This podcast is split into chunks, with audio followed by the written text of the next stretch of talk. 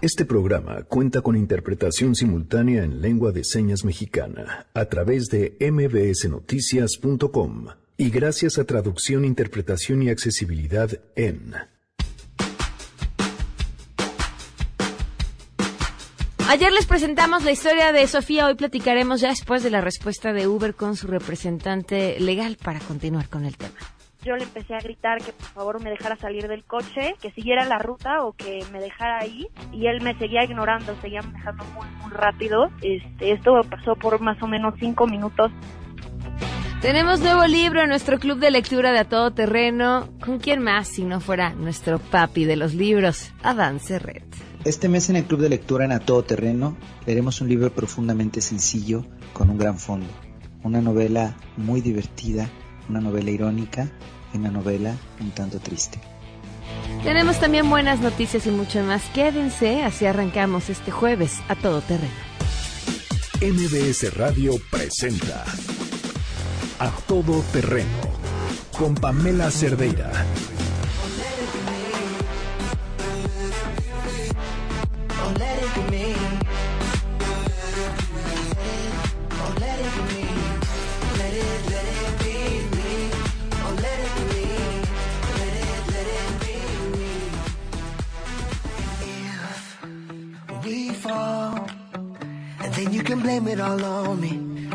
En sustitución de Janine, la tía Grace viene a explicarnos qué vamos a escuchar el día de hoy. ¿Cómo estás? Bien, muchas gracias. Me pidieron adentro de cabina que dijera que era música fresa random. Porque tengo que decir no se me ocurrió que poner las que vayan saliendo. Me molestan muchísimo ahí, dicen que soy la tía Grace Fifi y que toda mi música es muy fresa, entonces por eso. ¿Es esta una denuncia? Eh, sí. Ok, platicamos terminando el programa. manden sus propuestas, así la ayudan a que no toda la culpa recaiga sobre por ella. Por favor. ¿Tu Twitter? Mi Twitter es Grac con Q al final. Perfecto. Ok, gracias.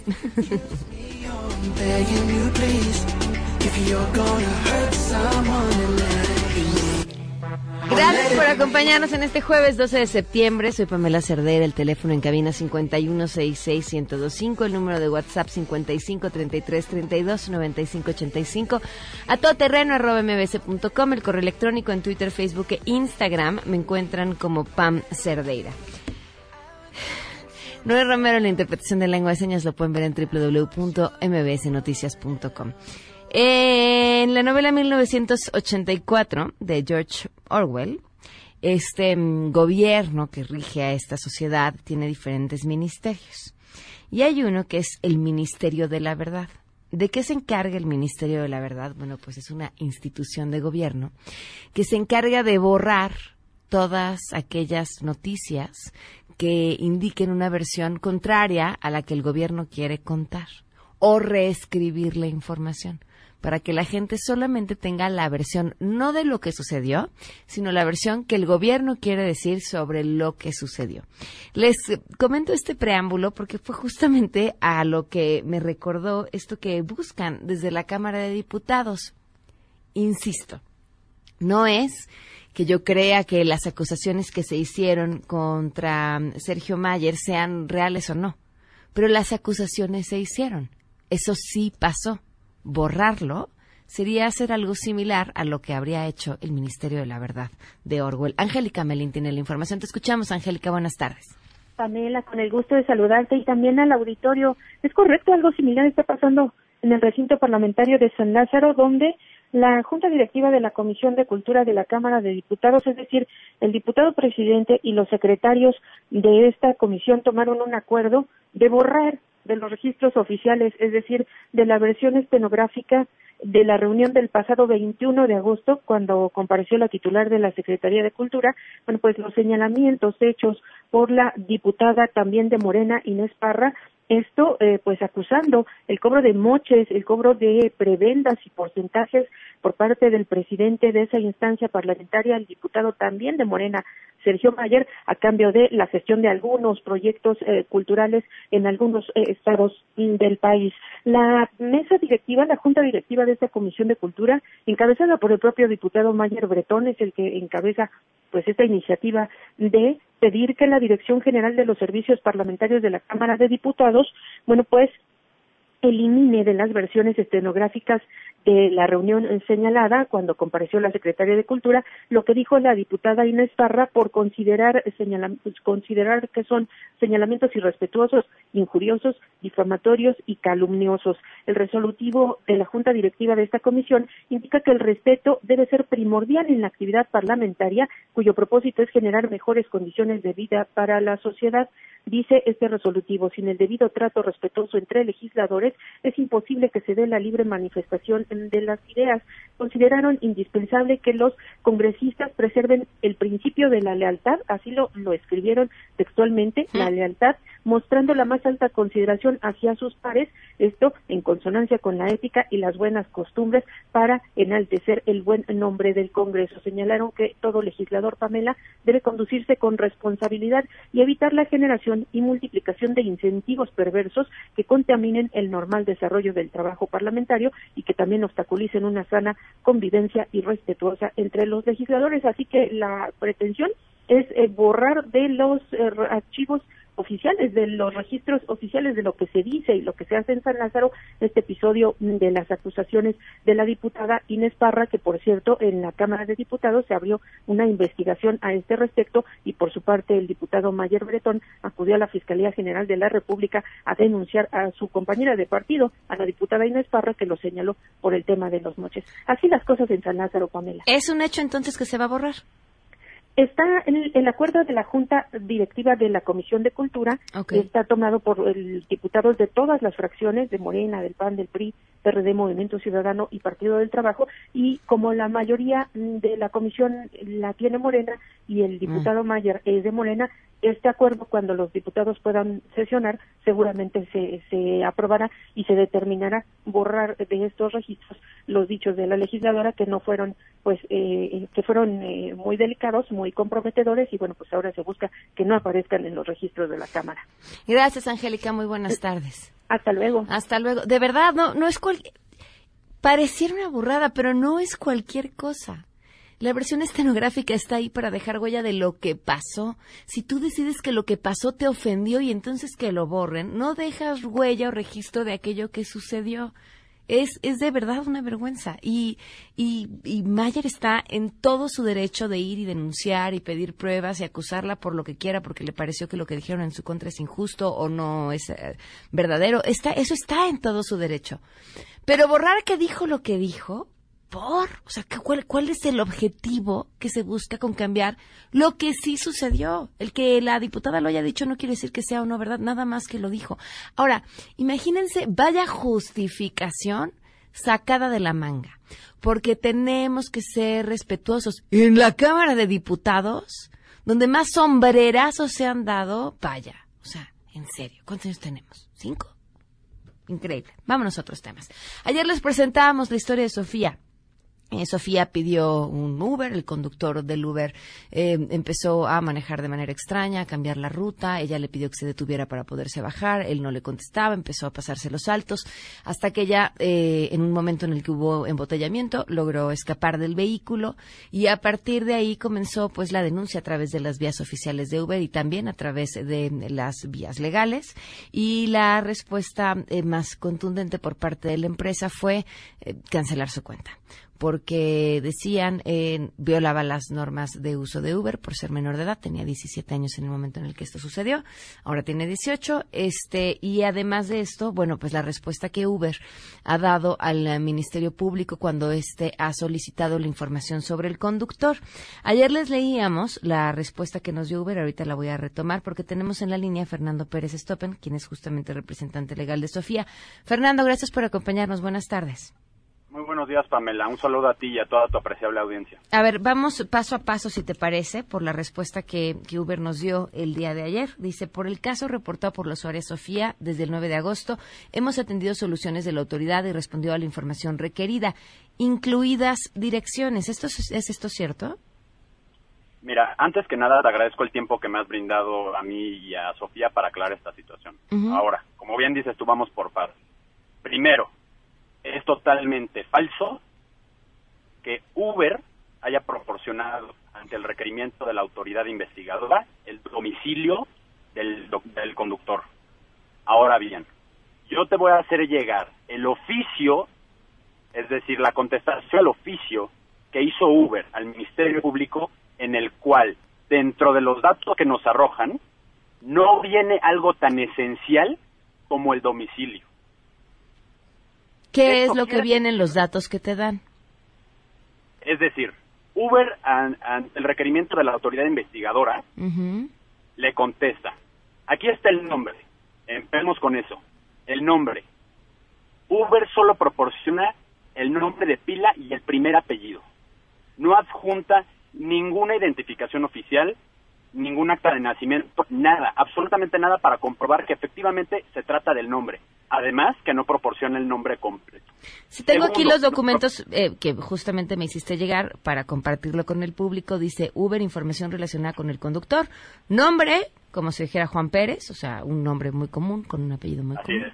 Un correo electrónico de Gmail, un eh, teléfono que, según nos decía Sofía, pues no han logrado contactar a nadie ahí. Dirección dice NA, o sea, no disponible, no cuentan con ella. La fecha de nacimiento, una foto de perfil, que pues una foto cualquiera copia del recibo del viaje adjunto y copia detallada de GPS en el rango de tiempo especificado, que es en el momento, supongo, que Sofía tomó el vehículo. Ah, justo de eso, Pamela, me gustaría, si me lo permites, hacer otra aclaración. Ahora bien, eh, cuando la autoridad investigadora solicita mediante oficio a Uber eh, estas coordenadas, la posición, la geolocalización del Uber cuando se metieron los hechos, desgraciadamente la contestación de Uber ante ese requerimiento es eh, mandarle información completa. Te voy a explicar. El requerimiento de la autoridad fue muy claro, que proporcione Uber las coordenadas desde las dos y media hasta las cuatro de la tarde. Este suceso sucedió aproximadamente a las dos de la tarde. ¿Para qué? Para que entonces empiecen a hacer un mapeo de la posición antes de suceder de que sucediera el hecho y después de que sucedió el hecho. Para que para que el ministerio público entonces ordene este todos los actos de investigación que considere competentes e idóneos para esclarecer el hecho. Entonces si Uber me este, nos manda a la autoridad investigadora las la localización la geolocalización del Uber a las 3 de la tarde de 3 a 4 de la tarde, esa es información completa y que a juicio del Ministerio Público no sirve. Entonces, si bien es cierto que nos enviaron la geolocalización eh, a la autoridad investigadora, también lo es que esa información es completamente incompleta. Oye, y luego les dan información sobre el socio eh, socioconductor supongo será la persona propietaria del vehículo, que no necesariamente tiene que ser la misma persona que conducía. Y aquí en dirección sí viene una dirección, dice Colonia Benito Juárez. Justamente, ¿no, ¿no te parece increíble? Es más, Y, y, qué bueno que lo mencionas porque vale la pena aclararlo. Eh, el conductor, este, el imputado, el delincuente que se atrevió a atentar en contra de la vida y la integridad de una mujer, no es propietario del vehículo per se. Ahora bien, hay una persona que es dueña de varios vehículos en los cuales eh, pues se registra como un socio que va a prestar su coche para los conductores pues que no tienen vehículo lo utilizan. Ahora bien, eh, cuando nos remite la supuesta dirección de esta persona, simplemente menciona la colonia y el municipio. Perdónenme, pero en esa lógica, una dirección no es eso. calle, número, número interior, si es el caso, colonia, entre calles, municipio o alcaldía, ciudad y país. Y aparte, y esto es algo muy preocupante, la persona que se señala, que Uber señala en contestación de ese oficio, como dueña del vehículo, no coincide con la, persona que aparece en la tarjeta de circulación. Sí, así es. Trae un, un nombre como socioconductor y otro nombre que estoy, vaya, ni para que fuera, bueno, por el Rodríguez podrían ser primos, pero nada más, ¿no? Sí, no, no, de, verdad me parece increíble. Uber es la plataforma perfecta para delinquir.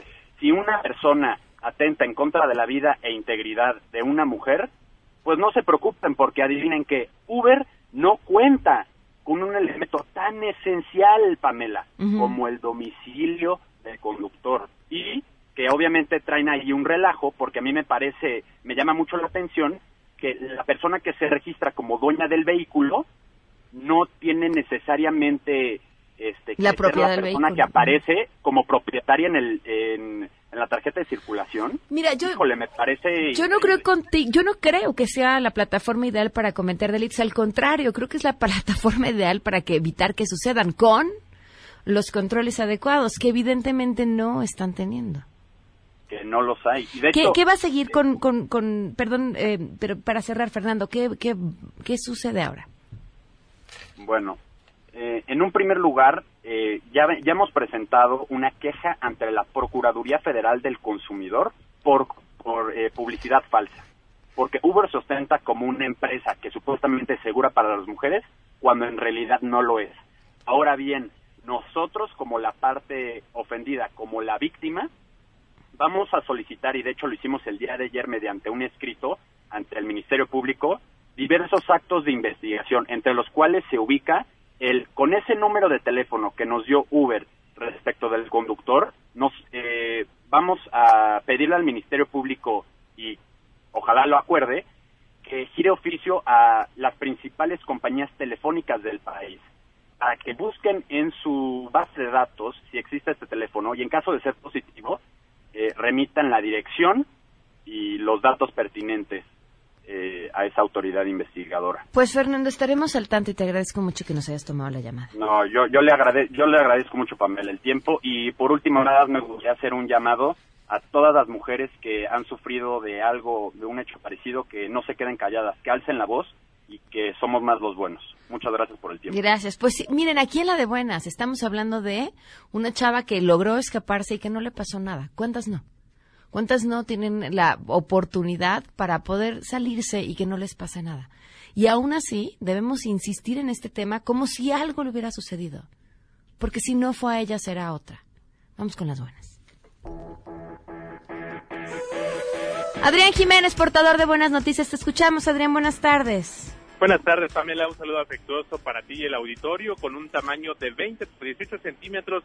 bot fue diseñado para auxiliar y brindar asistencia a estudiantes con discapacidad motriz. Kevin Castro, alumno del programa académico técnico en telecomunicaciones del CECIT 10 del Instituto Politécnico Nacional, es el creador de este robot que ayuda a llevar la tarea al docente, así como a abrir paso a la persona discapacitada cuando se dirija a su salón de clases o a otro espacio escolar. De acuerdo con Liz Escobar, quien junto a Adrián Mejía es tutora del estudiante politécnico, el asistente robótico también emite una alerta de auxilio cuando ocurre un evento sísmico o se realiza un simulacro, además de que tiene la capacidad para realizar videoconferencias de sesiones académicas para que el usuario pueda dar seguimiento en caso de no poder asistir a clase. Vamos a escuchar parte de lo que dijo asiste a los estudiantes en el aula, así como envía señales a la brigada de búsqueda y rescate y a la brigada de evacuación y a la de primeros auxilios en caso de que ocurra algún siniestro, en particular algún sismo, para ser localizado de forma inmediata el estudiante que tenga algún tipo de discapacidad motriz. Kevin Castro y sus tutores invirtieron año y medio en la construcción de este prototipo, el cual tendría un impacto social altamente positivo, pues de acuerdo con cifras del INEGI, en México existen 5.7 millones de personas con algún tipo de discapacidad que representan 5% de la población total del país, de las cuales 20% son personas entre 15 y 29 años, es decir, que están en edad escolar en un rango del, eh, desde el nivel secundaria hasta universitario. Ahora el estudiante politécnico planea construir un modelo comercial de 60 centímetros de alto con mayor movilidad que le permita pasar sobre escombros en caso de un derrumbe. Pamela Auditorio, es la información que les tengo. Gran noticia, Adrián, gracias. Buenas tardes. Buenas tardes, damos una pausa y continuamos a todo terreno. En unos momentos, en A Todo Terreno. Ya está aquí el papi de los libros, Adán Regresamos a Todo Terreno. A todo terreno con Pamela Cerdeira. Continuamos. No, don't try. It's been a secret for the longest time. Don't run. No, don't hide. Been running from it for the longest time. So many mornings I woke up confused Bienvenidos a Todo Terreno. Estamos además de manteles largos. No sé si me quieran hablar después de lo que les confesé en el corte, pero nos acompañan Irene Azuela. Bienvenida, ¿cómo estás? Bien, Pamela, saludos. Gracias por acompañarnos. Osvaldo Benavides, bienvenido, ¿cómo estás? Muy bien, muy contento de estar aquí. Juan Manuel Bernal, bienvenido, ¿cómo estás? Muy contento de estar aquí, Pamela. Esta familia esconde muchísimos secretos y yo ya me muero de ganas por conocerlos todos. Todos son parte de la serie Monarca que se estrena pues prácticamente en el primer minuto del día de mañana y quiero que me cuenten, bueno, uno que ustedes inviten al público, ¿por qué tienen que ver Monarca? Monarca es la historia de una familia mexicana de mucha tradición que tiene que arranca su emporio con una tequilera y que pues ya eh, también tiene una constructora y tiene hoteles y es una familia de abolengo que que está muy enraizada en la cultura, en la sociedad mexicana y en la política. Tiene muchísimo poder, ¿no? Y es la historia de qué pasa cuando el patriarca decide llevar la empresa en una dirección de la que lleva 30 años o más. En contra de la dirección que... que en lleva. contra de la, de la dirección que él mismo había propuesto y, y adoctrinado a sus hijos además. Entonces, eh, pues es, es la pugna de estos tres hermanos, que somos nosotros tres, eh, en tratar de hacer lo mejor por la empresa y quedarse cada quien con, El con la empresa. Bueno, no todos por la- quieren hacerlo mejor por la empresa, no más bien. Mira, y volteas a ver a este, Juan sí, Manuel. pero- Sí, le traigo un poco de rencor, ¿sabes? Allí tiene, allí tiene que ver eh, eh, el, el cómo eh, esta familia apoderada se empoderó económicamente po- a través de, ya sabes, de, de- del- de la mordida, del, del quiero la- que me des la concesión de la construcción de la carretera a, a Como no sé dónde. muchas grandes familias Exacto. No estamos hablando de uno No, en particular, no. pero es, es este emporio que crece, que crece, que crece, este, el hijo mayor que aprende los trucos del papá y después de 25 años el papá, este, después de un, de un, problema de salud grave donde ve, se ve muy cercano a la muerte, decide que las cosas tienen que cambiar y que este fuera corrupción. Y entonces allí viene el quererle dar el- un cambio completo a la empresa y entonces decide dejárselo a la hija que se fue hace 20 años y que, regresa y que no sabe nada. Así Nunca se ha parado nada. por la oficina y Nunca. resulta que es la Eso la sí indicada. recibe el chequecito, ¿eh? Allá directo Pero lo sabe LA. intuitivamente. Sí, sí. Claro. Sí, la niña consentida. Bueno, pues ya que te están tirando, cuéntanos de tu personaje, defiéndelo. Pues Ana María es el es el la, la hermana del medio y sí, exactamente es es el personaje que decide no ser parte de estas prácticas horrorosas que hay dentro de los Carranza para llegar a, un buen puerto con, con la empresa. Y entonces decide hacer su vida fuera de México. Y mm, después de 20 años o por ahí de, de- de estar allá y de no tener nada que ver con Monarca, pues resulta que le están invitando a- a pues a llevar a cabo una tarea titánica y ella misma duda y ella misma se pregunta si tiene las herramientas, el conocimiento, la experiencia para poder hacerlo, pero sin embargo lo, lo toma y pues ahí va a empezar una una pugna y una serie de conflictos entre, entre nosotros que, que va a valer mucho la pena ver. Y, y lo que es increíble de este personaje es que, que eso, que a pesar de que las miradas externas dudan de ella y constantemente están subestimando su capacidad, lo va a hacer. ¿Qué tan identificados con la realidad que vivimos hoy en esto que decías, este empalme entre la corrupción, las grandes empresas, los pleitos familiares, van a encontrar pues la gente que pueda ver la serie? Yo creo que absolutamente, Pamela. Eh, Este, tenemos tenemos 10 capítulos muy bien desarrollados con conflictos realmente que por supuesto que hay ahí conflictos que se identifican con la realidad tra- atravesados por la ficción, ¿no?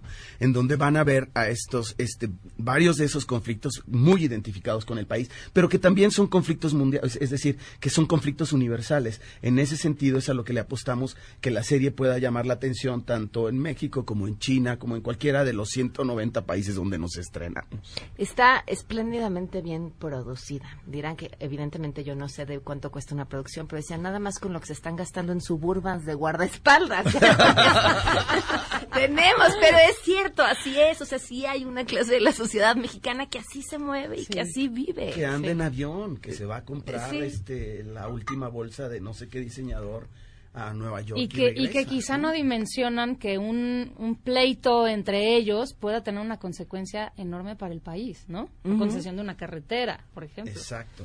Un Y pleito. sí estamos eh, compitiendo con series de muy alto nivel en la misma plataforma, en Netflix. Entonces, ya toca también una serie mexicana que esté a la altura para poder competir con la que quieras, ¿no? Y nos pasa a todos los que estuvimos en la serie que compartimos el mismo gusto por el mismo tipo de series y teníamos el objetivo en común de hacer algo a- a- con ese nivel.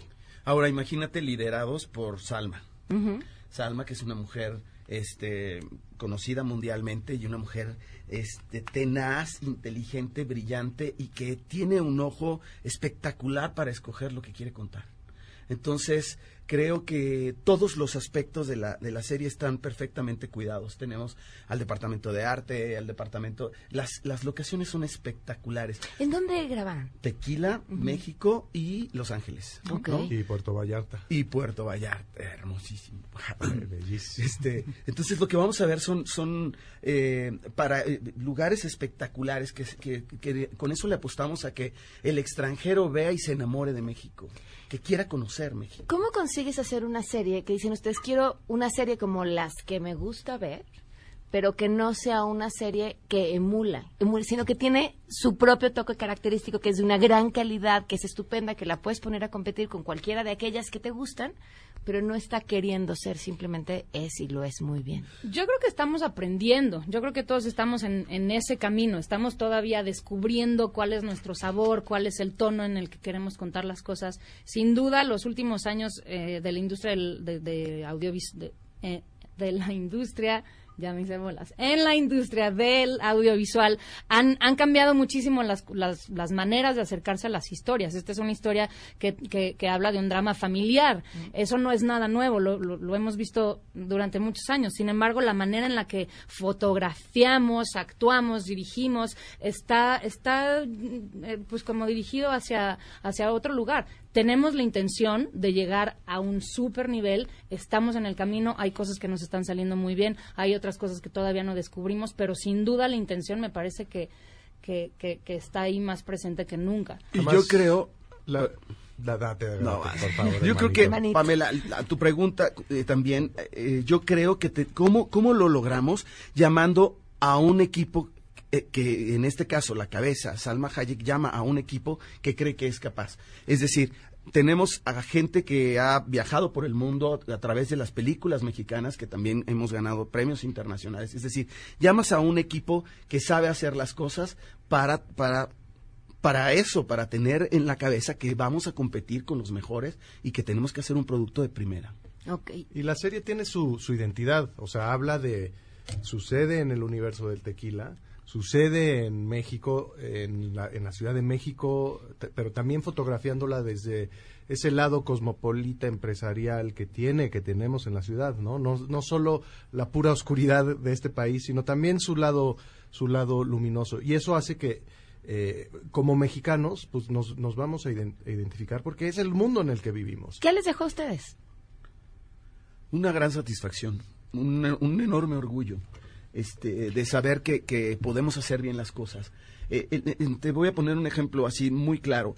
Cuando los tres también hemos hecho mucha televisión, hemos hecho televisión, el simple hecho de tener una hora para discutir la escena que vamos a hacer, poderle encontrar las, las capas que están debajo las, de, de lo que estamos diciendo, de la, la intención de los textos, de dónde vienen, eso es un privilegio que no teníamos en la televisión. Y ahora, con esta serie, Sí. lo tuvimos. ¿Para ustedes?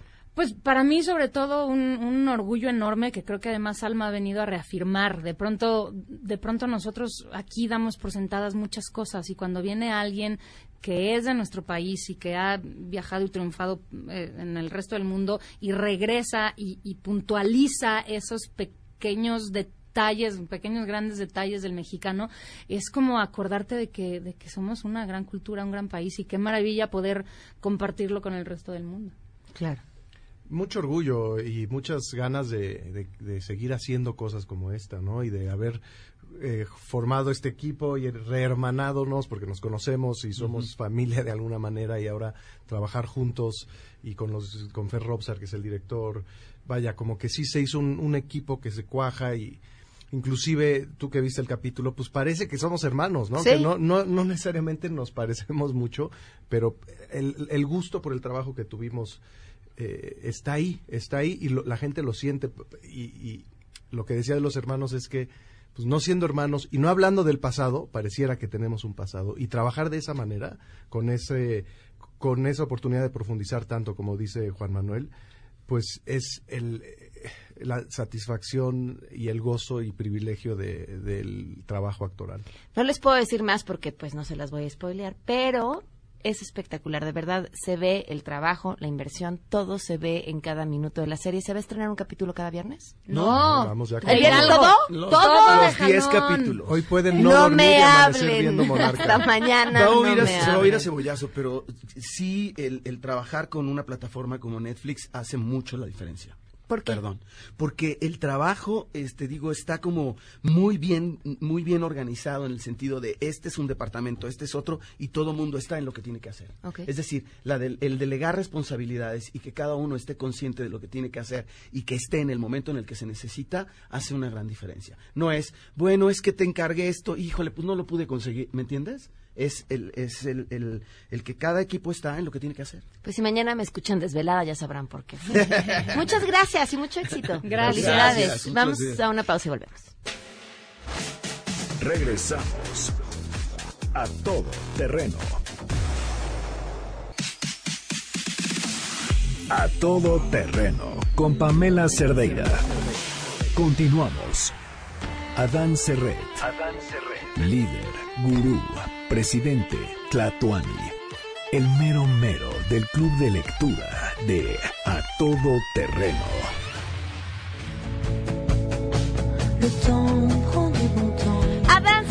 Nuestro papi de los libros. ¿Cómo Hola Pam, ¿cómo estás? Muy bien, ¿y tú cómo estás? Bien, muy bien. Contenta de que nos acompañes. Pues Cuéntanos. fíjate, como ya es septiembre, traje un libro de una escritora que si no la han leído, los invito a que vayan por sus libros ya, Amélie Nothomb. Ok. Es una escritora muy famosa, ha vendido millones de libros en todo el mundo, una escritora por demás excéntrica, vive con miles de gatos en un departamento gigante en París. Ella misma es un personaje eh, definitivo para sus libros. Y sus libros eh, tienen una mezcla de profundidad y Ajá. ligereza que me encanta. Eh, yo creo que para mucha gente que le cansen los escritores que son muy alzados y todo esto. Ella se- está en la portada. ella está en Eso la es portada. rarísimo, ¿no? Exactamente. Eh, se llama, el- el- la novela se llama El crimen del conde Neville en anagrama. Es una novela muy breve como puedes ver. Pero ella es parte del libro porque de alguna forma ella siempre te está contando las historias desde su voz. Ahora, su voz no es la construcción de un escritor así que se caiga de estilo y impresionante, sino su voz es todo lo contrario, es absolutamente sencilla. Sus libros me recuerdan eh, estos juegos de niños, sobre todo este, el crimen del conde Neville, donde dices, a ver, imagínate que tú eres un conde y que eh, yo soy este otro conde y ese tipo de cosas, ¿no? Aquí sería yo el conde, imagínate que tú eres mi hija y que por azares del destino hay un crimen que yo debo cometer. Es muy interesante el libro porque eh, tiene algo de, de decadente porque toca la clase eh, los nobles, la nobleza eh, belga, en general europea, pero belga en este caso en específico. Ella ella es hija Ella de es- un embajador. Ella es una mujer que nació en, en Japón, habla un poco, uno de sus libros más famosos es su vuelta a Japón en algún momento, son libros absolutamente entrañables esos, y eh, decía, este juego de repente, la novela comienza con una niña que desaparece, que se intenta fugar, y al conde llega una vidente y le dice que su hija se intentó fugar, y él le pregunta, ¿cómo lo hiciste? ¿Lo viste acaso en, en uno de tus sueños? No, la encontré en el bosque mientras estaba saliendo a buscar algo. Entonces es una novela eh, desde ahí original porque habla con su hija y le dice, no me fugué, simplemente quise ver la noche eh, eh, nevada, quise experimentar que se sentía eso. Y la vidente le dice, pero usted, ya que está aquí, tengo que decirle que en la fiesta que va usted a, a dar hoy en la noche, va a asesinar a alguien. Entonces esto le obsesiona. La- te digo, digo, la novela es una especie de juego, eh, una especie de consensos que tomas y que dices como, ¿qué pasaría si esto pasara, no? Si te dijeran esto, entonces, si te dijera yo, por ejemplo, hoy en la noche va a suceder tal cosa mágica, eh, ella dice, hasta el mar, hasta el mar cartesiano, hasta la más cartesiana de las mentes, eh, no puede creer en su horóscopo, ¿no? O sea, Claro, siempre dices, claro. bueno, si- yo que soy Libra, ¿no? Si el Libra le dicen, eh, te va a ir muy bien en el trabajo, bueno, pues alguna esperanza, abrazo, Sí, ¿no? por supuesto. Es un libro muy, muy divertido. Eh, su hija es un personaje muy divertido también. No les digo por qué es tan importante para el conde, pero eh, también decía yo, es una novela decadente por esta, eh, esta gente que tenía castillos, grandes lugares y que de repente se quedó sin nada de dinero y que tiene que venderlo, ¿no? Entonces, una novela eh, no- nostálgica, no- divertida, muy breve y creo que sirve de introducción para conocer esta extraordinaria escritora Melina de Bomb, que si te toca, si es lo que tú vas a tener que leer las 30 novelas que he escrito, porque se vuelve muy adictiva, ¿no? Entonces es Amélie Nothbaum, El crimen del conde Neville en anagrama. Y eh, mientras leía este libro de Amélie Nothbaum, me cayó este libro también de un francés que se llama Pierre Menard. A los lectores de Borges les va a encantar esto porque Borges tiene un cuento que se llama eh, Quijote de Pierre Menard, donde, léanlo también, es un cuento de dos páginas, donde un hombre intenta reescribir el Quijote y para hacer eso eh, hace toda la vida de Cervantes. Entonces, bueno, es un cuento muy interesante. Y el libro se llama, fíjate, hablando del club de lectura rápido, 20 buenísimas razones para no, No leer. leer. Y entonces es muy interesante porque, mira, si quieres hable el... el Es que si viene con sus libros y yo se los voy quitando No, no, mientras va adelante. hablando. Dice, leer es peligroso. Eh, me gusta esto porque es un poco del mundo al revés. Todos decimos, tienes que leer porque te vas a volver una persona interesante. Y dice, no, los, los lectores se vuelven pedantes, lo cual es cierto. Los lectores se vuelven snobs. Los lectores se vuelven holgazanes. Nadie puede leer corriendo ni caminando. Un lector tiene que estar sentado. ¿Por qué se vuelven feos? Porque te, arrancas el pelo cuando no entiendes un libro. Es súper famoso eso. Entonces es un libro muy divertido en, en todos sentidos. Y creo eh, los lectores se entristecen, los lectores se vuelven locos, leer mata. Eh, es muy interesante, cada quien puede sacar sus propias conclusiones de este libro. Creo que para los jóvenes puede ser muy bueno porque quizás... Eh, eh, nada, eh, cita mucho a Oscar Wilde ahí, y ahora yo lo voy a citar quizás mal, pero ¿cómo es esta de nada es mejor para contener la tentación que caer en ella? Entonces, si te dicen que leer es muy malo, pues a lo mejor mucha gente que dice me da flojera leer porque es bueno, quiero hacer algo malo, eh, eh, les puede caer bien este libro. Es un libro muy divertido que tiene, eh, el hombre que lo escribe es un joven que escribe con ese seudónimo de Pierre Menard, es un erudito, cita millones de libros de una forma divertidísima. Y eh, creo que para este libro, digamos, para una lectura ligera, muy divertida, como introducción y también para si alguien es muy erudito, también lo va a hacer reír muchísimo porque habla de Kafka, de Sartre, de Proust. Entonces, eh, eh, desde una forma muy original y pues pensando en Amélie Nothbaum, que también es muy original y divertida, pues también eh, traer Hoy este otro lado. dos por uno, muy bien. Exacto, dos por uno. Y otro lado, decía yo, de la escritura. Cita justamente con una eh, epígrafe de Oscar Wilde y con esta termino, Sí. que me parece increíble. Yo cuando la leí ayer eh, dije, esto no puede ser. Y es, dice, antaño los libros los escribían los hombres de letras y los leía el público. Hoy los escribe el público y nadie los lee. Esto lo dijo Oscar Wilde hace más o menos 150 años. Y bueno, este es el tono más o menos en el que va todo el libro, con eh, dibujos también muy divertidos, donde los escritores están diciendo bonjour tristesse, buenos días tristeza, eh, eh, cómo te puedes volver también un fanático de tu propia melancolía y tu sufrimiento para que los demás lo vean. Y pues bueno, a ver qué tal. Adán, tu Twitter. Arroba Adán Serret, eh, para cualquier comentario, pregunta. Ahora subo estos, las fotos de los dos libros para que este puedan eh, tener un acceso. Pero si no me preguntan, estuve buscando el, la de No hay mente más cartesiana que no cree en su horóscopo, pero no lo encontré. Pero bueno, me- más o menos me la aprendí en el libro de Amélie Nothbaum. En goodreads.com podemos seguir el club de lectura, bajan la aplicación, se meten en internet, Adán pone cara de sí, ya, ya, ya voy a entrar ahí, ahí les damos seguimiento a los libros que vamos leyendo. Muchísimas gracias, Adán. Gracias a ti, Pamela, como siempre. Vamos a una pausa y volvemos. Regresamos a todo terreno. A todo terreno con Pamela Cerdeira. Continuamos. Nos acompaña Jorge Fuentes, director comercial de Avance. Justamente estábamos hablando de libros y Jorge viene aquí a decirnos cómo poder leerlos todos, o bueno, lo más que podamos. ¿Verdad que sí? Mucho gusto. Qué Bienvenido. linda por la invitación. Me siento bien feliz de estar acá porque tenemos una excelente noticia para las personas que nos gusta leer. Claro. ¿Sabes? Y para que les empiece a gustar a quienes no les gusta, porque gran parte del que mucha gente no le gusta es, ay, está muy largo, me voy a tardar horas. Es correcto. Justo ahorita antes de entrar, mientras escuchaba este eh, la información que, que, pasaron hace un ratito con el tema de la lectura, hice unos análisis de los libros. En promedio tienen 100 mm, hojas, 100 páginas, por decirlo así, un libro. En promedio tienen 27 a 30 líneas y cada línea 10 palabras. Indica entonces que tiene 104 hojas. Qué buen análisis te aventaste. Entonces, indica que entonces una persona debe de leer un libro de 100 páginas que contiene 27.000 a 30.000 palabras. ¿Y en cuánto tiempo debería de leer este libro que nos trajo Adán? Ah, bueno, de manera tradicional se puede leer en 2.7 horas, 3 horas promedio. Ok, en pero con ustedes. Con nosotros lo vas a leer en 15 minutos. ¿En 15 minutos? 20 a lo máximo. Pero leer rápido, sí, sí se puede hacer. Lo extraordinario de esto es que puedes leer, comprender, sintetizar, analizar, argumentar la información. Por eso sé que hay personas que me están escuchando y gustamos mucho de la lectura. Anota este número, 55 2907 7007, porque al final doy promoción. Yo conozco el sistema y sé cómo funciona y me ha parecido maravilloso, pero explíquele a la gente por qué, o sea, cómo, cómo no estás vendiendo un producto milagro, sino este resultado de los 15 minutos es el esfuerzo de un programa que implica disciplina. Es correcto. Primero hay que comprender que el sistema tradicional de lectura es subvocal. ¿Qué quiere decir esto? Que nos enseñaron a leer a través de la subvocalización o la vocalización. Esto provoca que las personas eh, desarrollemos habilidades para leer de la siguiente manera. ¿Cómo hablamos? Exacto. Yo, tú, todos, todos leemos a la velocidad que hablamos. Pero hay personas que pueden leer 200 o 300 palabras por minuto. ¿Cómo lo hacen? Bueno, su vista se acostumbró a ver más información. Entonces le permiten al cerebro leer a una velocidad distinta. Ah, qué bueno que ya lo hacen. Pero entonces, ¿cómo llegamos a las 1200? Porque las cuerdas bucales del ser humano no pueden decir dos, 1200 palabras por minuto.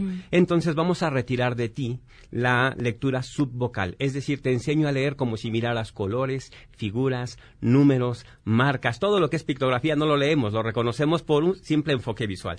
Así te enseñamos a leer. Naturalmente no va a ser suficiente. Vas a necesitar también ejercicios de mnemotecnia para mejorar la memoria vas a necesitar también ejercicios, mucha práctica de gimnasia cerebral para que puedas hacer análisis crítico, análisis profundo de lo que lees. ¿Sabes? Lo bonito de la lectura es que tú puedes definir a qué velocidad lo haces. Y eso solo lo puedes conseguir a través de entendiendo lo que estás leyendo, que pareciera una bobada, pero, pero no todo el mundo lo consigue. Digo, ahí están los resultados educativos de este país. Es correcto. Entonces, para llevar más lejos a nuestro país, sí es importante eh, capacitarse, desarrollar, una técnica de estudio que garantice resultados. ¿Sabes, Pamela? Qué tristeza. Eh, la gran mayoría de los, de los universitarios se llega a la universidad sin tener una técnica de estudio desarrollada. Cuéntanos, ¿cuál va a ser la promoción? La promoción, con mucho gusto. Bueno, la promoción va a ser 40% de descuento en toda la capacitación para las personas que, se interesen y que nos llamen al 55 2907 7007. Estoy en Ciudad de México, estoy en Guadalajara, estoy en Monterrey. Tengo sistema en línea. Para aquellas personas que viven en una, en una ciudad donde no hago presencia, lo pueden hacer en línea. Repito, 55 2907 7007. Pueden mandar WhatsApp, pueden mandar un mensaje de texto o dejar la llamada perdida y con eso están a partir de los 8 años de edad. De los 9. Ah, de los 9 años. A partir de 9 años y hasta donde las ganas no lo permitan, se puede aprender una neurolectura. Jorge, pues qué gusto verte. Muchísimas gracias. Tan linda, muchas gracias. Nos vamos, se quedan en mesa para todos. MBS Radio presentó A Todo Terreno con Pamela Cerdeira, donde la noticia eres tú.